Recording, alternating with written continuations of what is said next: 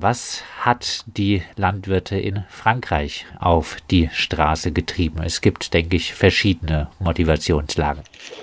Ja, es gibt da sehr verschiedene Motivationen und es gibt natürlich auch eine sehr, sehr unterschiedliche Berufssituation der verschiedenen Landwirtinnen und Landwirte, äh, kleinbäuerlichere Betriebe, große Betriebe, Agrarunternehmer, agrarindustrielle Großunternehmer. Und wir haben natürlich auch alle ein sehr unterschiedliches Interesse in so einer Auseinandersetzung. Ähm, allgemein lässt sich schon sagen, dass es eine Unzufriedenheit gibt in diesem, in diesem Beruf äh, darüber, dass es keine gesellschaftliche Anerkennung gibt, sehr wenig gesellschaftliche Anerkennung, in der Regel sehr, sehr niedrige Löhne und äh, ja, einfach das äh, Verhältnis nicht stimmt. Die Leute arbeiten für einen Mindestlohn 70, 80 Stunden die Woche, haben eine Rente von 1000 Euro am Ende, wenn es richtig gut gelaufen ist. Und das äh, trifft natürlich nicht für die richtig äh, äh, dicken Fische zu, aber für sehr, sehr viele äh, Bäuerinnen und Bauern ist das äh, die Alltagswirklichkeit. Ähm, was jetzt die konkreten Anlässe waren, äh, das ging eben um den Agrardiesel, äh, um die Agrardieselsubventionen zu Beginn, wie in Deutschland ja auch, wie in anderen europäischen Ländern. Es geht um Normen und Regularien, also die Regulierung von Pestizideinsatz unter anderem. Und äh, nun, da gab es jetzt einige Zugeständnisse. Auch ist ein zentraler Punkt äh, Freihandel. Also ich denke, da äh, kommen auch ziemlich viele äh, linke und rechte Gewerkschaftsforderungen irgendwo zusammen, dass einfach die Globalisierung äh, der Lebensmittelwirtschaft ein großes Problem darstellt.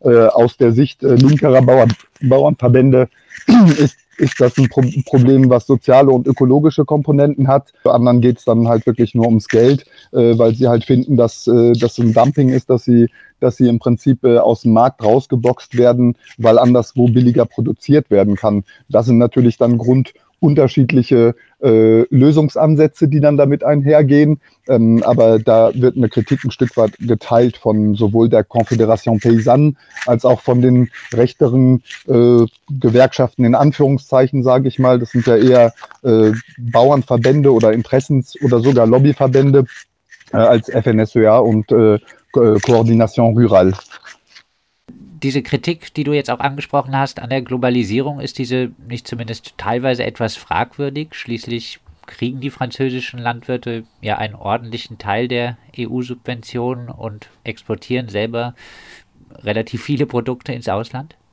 Na gut, das ist ein bisschen eine Frage der Perspektive. Sicherlich äh, gibt es einen Haufen Unternehmen, besonders große Agrarindustrieunternehmen, die massiv davon profitieren, äh, dass die Lebensmittel äh, dreimal um den Globus äh, äh, reisen, bis sie äh, auf dem Teller landen. Aber in Wirklichkeit ist es natürlich ein sehr, sehr fragliches Konzept.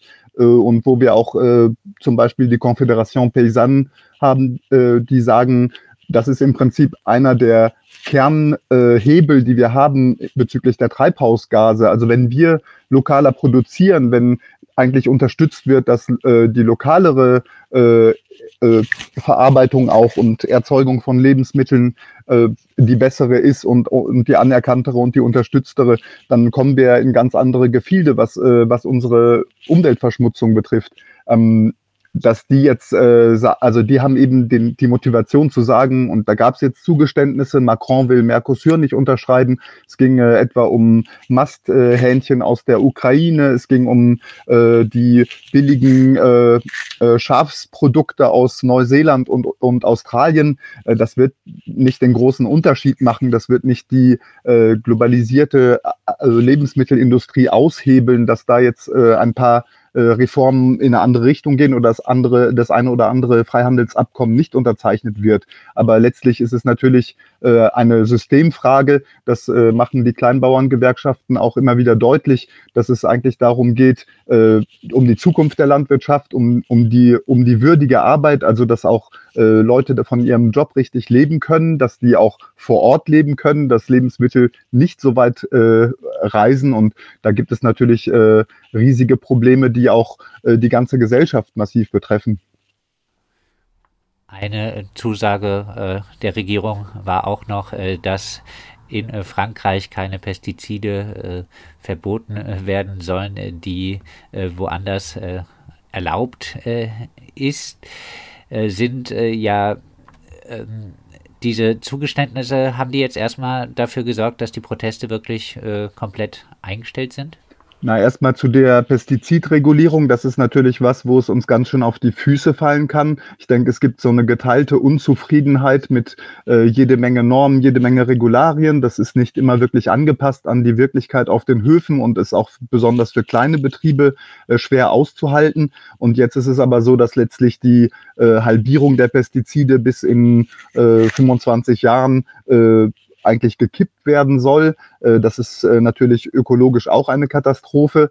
Ähm, ja, ich äh, bin da ein bisschen äh, verunsichert, äh, was jetzt gerade die Resultate sind. Und für, na klar, für die FNSUA und möglicherweise auch die Koordination Rural wird es möglicherweise genügen. Es kann sein, dass die sagen, äh, prima, prima Ding. Äh, da haben wir jetzt richtig äh, was fett gemacht. Äh, es, es, sollen auch unter anderem, äh, war auch schon in der ersten Runde vor einer Woche ein Zugeständnis der französischen Regierung, die Präfekturen für die Umweltkontrollen zuständig sein. Also beziehungsweise sie sollen eine, eine Aufsicht haben auf die Ökokontrollen an, an den Betrieben. Äh, was heißt, da gibt's auch, geht's auch weiter in Richtung Zentralstaat und, und in Richtung einer Regulierung, äh, äh, naja, der, der kapitalistischen Hand. Die werden halt äh, ganz bestimmt nicht den Leuten in die Suppe spucken, die richtig, äh, die richtig große Betriebe haben, aber äh, für, für, für die kleineren, äh, naja, äh, sieht es eigentlich ziemlich mies aus nach wie vor und auch nach diesen Zugeständnissen in Anführungszeichen. Blicken wir noch mal genauer auf die Proteste in äh, Deutschland. Ähm, haben ja rechte Kräfte sehr versucht, sehr stark versucht, äh, diese äh, Landwirtschaftsproteste zu dominieren. Zumindest äh, teilweise ist das äh, gelungen, was das Bild zumindest in der Öffentlichkeit äh, angeht. Da kamen immer wieder auch viele rechte Forderungen zum Vorschein. Wie äh, sieht es da in Frankreich aus?